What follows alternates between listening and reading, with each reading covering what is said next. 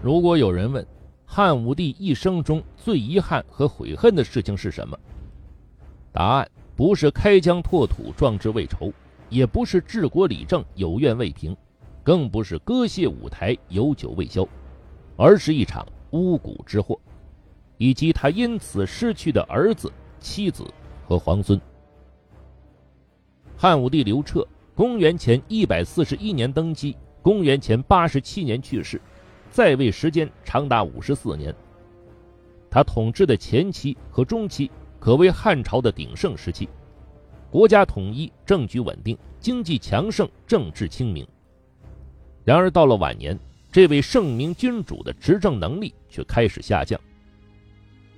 晚年的汉武帝志得意满，宠幸佞臣。听不见忠言逆耳的见证，他的独裁思想越发严重，对群臣无端猜忌，而且偏执嗜杀，动不动就将冒犯自己的臣子灭族，兴起了数次株连万人的惨案。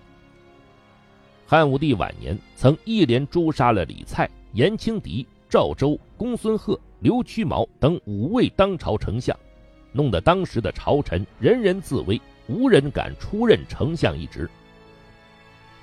据正史记载，当汉武帝决定任命公孙贺为丞相时，公孙贺死活不肯接受印绶，跪地痛哭着祈求说：“臣是从边远地区来的，凭借骑马射箭当上了官，能力有限，实在当不了丞相啊。”汉武帝命左右扶起丞相，公孙贺还是不肯起身。汉武帝大怒，拂袖而去。公孙贺无奈之下。只好当了这个丞相，结果没过多少年，公孙贺就因儿子犯罪被株连入狱，活活冻死狱中，其家族也被诛灭。晚年的汉武帝还越发迷信鬼神，整日求仙炼丹，行事荒唐。他组织很多妖巫术士为他建造楼台、炼丹制药，希望自己能够长生不死。有一名叫李少君的术士告诉汉武帝，祭灶可以招来鬼神，鬼神来了就可以把丹砂炼成黄金，使用由这种黄金做的餐具用餐有延年益寿的作用。汉武帝对他的话深信不疑，亲自行祭灶礼，沉溺于把丹砂变成黄金的神话，还派遣术士到海中寻访仙人。后来李少君死了。汉武帝认为他是成仙了，竟然派人去寻找。类似的荒唐事数不胜数，其结果是汉武帝身边走邪门歪道的人越来越多，而他自己也越来越疑神疑鬼。汉武帝晚年的昏聩、猜忌、疑神疑鬼，最终酿成了他执政后期最严重的一场祸乱——巫蛊之祸。所谓巫蛊。指的是一种巫术，巫指祈求鬼神加害于人，蛊则是使人受迷惑、昏狂失性。用巫蛊之术害人的方式很多，有的用桐木刻成仇人的形象，然后刺心定眼，希望以此祸及仇人；有的假装鬼神附体，借以欺弄或恐吓他人。巫蛊本是一种荒唐的迷信风俗。但在蒙昧的古代，它却是人人忌讳的致命妖术。汉代巫蛊之风盛行，并从民间传入皇家。宫中一些妃子和宫女为了争宠，也常用这种方法诅咒他人。汉武帝到了晚年，身体状况每况愈下，经常耳不聪、目不明、精神恍惚。迷信的汉武帝认为这是有人暗中诅咒他。因此，对巫蛊一类的妖术非常反感，一旦发现便严厉惩办。于是，不少小人借此大做文章，陷害无辜。佞臣江充是汉武帝身边的宠臣，平日为非作歹，肆意妄为。正直的太子刘据对他的所作所为一直非常不满。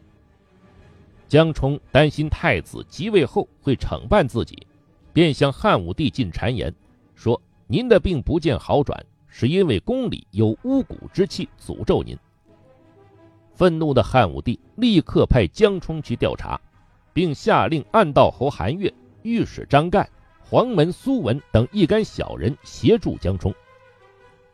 江充带人闯入太子宫中，四处搜寻挖掘，却一无所获。为了诬陷太子刘据，江充趁人不注意，悄悄拿出事先准备好的木头人，大肆宣扬说，在太子宫中挖掘出来的木头人最多，还发现了太子书写的帛书，上面写着诅咒皇上的话，我们应该马上奏明皇上。太子刘据见状，倍感冤屈，便想去汉武帝避暑的甘泉宫当面解释。太子少傅石德连忙劝阻说：“皇帝原本就忌讳巫蛊，您就是去了，恐怕也说不清。况且皇帝现在远在甘泉宫，家属都不允许去探望，是生是死都不清楚。您忘了秦朝皇子扶苏的教训吗？为今之计，不如先把江冲等人抓起来审问。”听完这些话，刘据不由得紧张起来。立即命人去抓捕江冲等人，于是江冲被捕，并以谋反罪被斩首示众。暗道侯韩岳拒捕被杀，然而御史张干却侥幸逃脱了。张干一口气逃到甘泉宫，向汉武帝诬告太子谋反。盛怒之下的汉武帝不分青红皂白，便下令丞相刘屈毛率兵捉拿太子。太子刘据见有人逃脱告密，自知祸事将至，于是面见母后卫子夫，痛陈事情原委。卫子夫听说皇帝派兵来捉拿自己的儿子，立即下令打开未央宫的武库，发放兵械给支持太子的百姓，并将京城的囚犯武装起来，准备对抗皇帝的征讨部队。为了赢得京城官民的支持。太子刘据昭告全城说：“皇帝在甘泉宫养病期间，奸臣作乱谋反，请大家与我合力剿灭叛军。”接着，太子刘据又去征调胡人军团与北军，但胡人军团早接到了汉武帝的命令，正准备镇压太子叛乱。北军监护使者任安则明哲保身，接受了太子印后，却闭门不出。一时间，文武百官与京城百姓也难辨是非，形势一片混乱。皇帝的征讨军队与太子的军队在京城大战数日，双方死伤了数万人。但太子的临时武装毕竟敌不过皇帝的正规军，最终兵败。太子刘据带着自己的两个儿子仓皇逃出城外，躲在湖县的一个平民家里。皇后卫子夫在宫中上吊自尽。汉武帝听说太子逃脱以后，非常愤怒，下令举全国之力搜捕太子。满朝文武见状，都吓得不敢说话，没人敢上前为太子申冤。一位名叫灵狐茂的贤明老者，听闻太子之事后，给汉武帝上书，语重心长地说：“我听说。”父慈母爱，孩子就会孝顺；父子不和，家事就要丧亡。这次的事，太子并非不孝，而是做父亲的失察。太子有冤，却不能向您辩白，不申辩又会被乱臣所害。太子不忍愤愤之心，杀了江冲。后来子道复兵，也是为了救难自保。我认为太子并无谋反之心，请您明察。汉武帝闻此劝说，幡然悔悟，于是下令不得伤害太子。但是，一切为时已晚。太子躲藏的地点被当地县官发现后，县官立即带兵捉拿太子。